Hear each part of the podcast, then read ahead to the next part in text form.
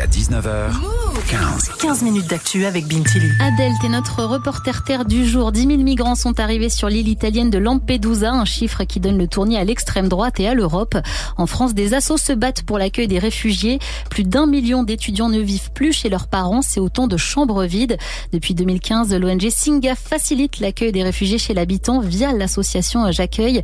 Adèle, t'as rencontré une famille concernée. Oui, et en 8 ans, l'association J'accueille a permis à plus de 1200 personnes réfugiées d'avoir un toit, une chambre temporairement chez l'habitant et ça vient souvent de l'idée d'étudiants partis en vadrouille aux quatre coins de la France, comme par exemple Anna, 25 ans, cette parisienne étudiante en écologie botanique.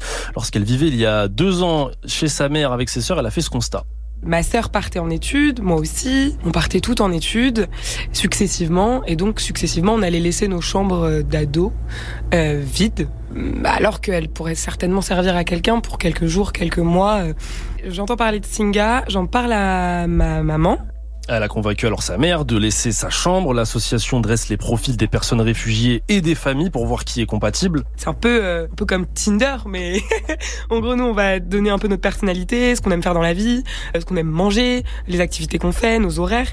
Et l'association euh, euh regarde la liste des personnes qui ont le, le, le droit d'asile, le statut de réfugié, et trouve la personne la plus adéquate. Et donc, une fois qu'ils l'ont trouvée, on rencontre cette personne et on, on, donc ma mère a pris un café avec elle, avec Yolande. Petite dédicace à Yolande, vraiment, je l'aime trop et elles, elles ont rempli une charte de cohabitation. Et c'est comme une colocation en fait. Voilà, euh, t'as ta clé, ton espace du frigo, ton intimité, on mange un soir ou deux ensemble par semaine. Bref, une coloc avec une personne en plus grande vulnérabilité puisqu'elle ne paye pas de loyer évidemment. Résultat, Yolande, venue de RDC, de République démocratique du Congo, est restée plusieurs mois chez Anna, un vrai tremplin pour elle. Ça lui a permis de trouver un travail, donc euh, génial, de prendre des cours euh, d'anglais, de trouver des formations, en fait de bah, vivre euh, la même vie que nous en tant qu'étudiante avec mes sœurs on a pu avoir quand on est parti. C'est l'égalité. Et elle fait totalement partie de la famille aujourd'hui. Bah c'est trop drôle parce que elle m'a emmené à Château Rouge faire les courses et les gens là-bas disaient mais c'est qui cette blanche avec toi? Elle disait c'est ma sœur. Donc en vrai on est sœurs. Et Yolande vit aujourd'hui dans un logement temporaire en attendant d'avoir son appart mais à deux boulots. On l'a appelée au téléphone, elle raconte l'accompagnement avec l'association. Ah, je repasse. Oh. Oui Anna. Ça va Yolande?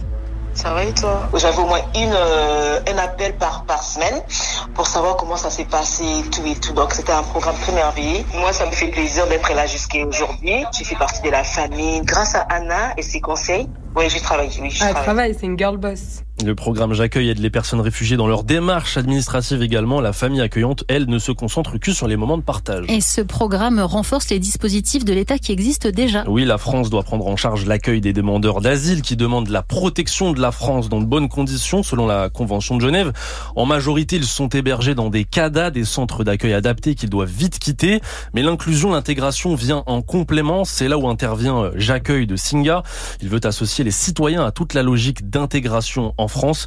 David Robert co-dirige le programme J'accueille après avoir été plusieurs fois accueillant.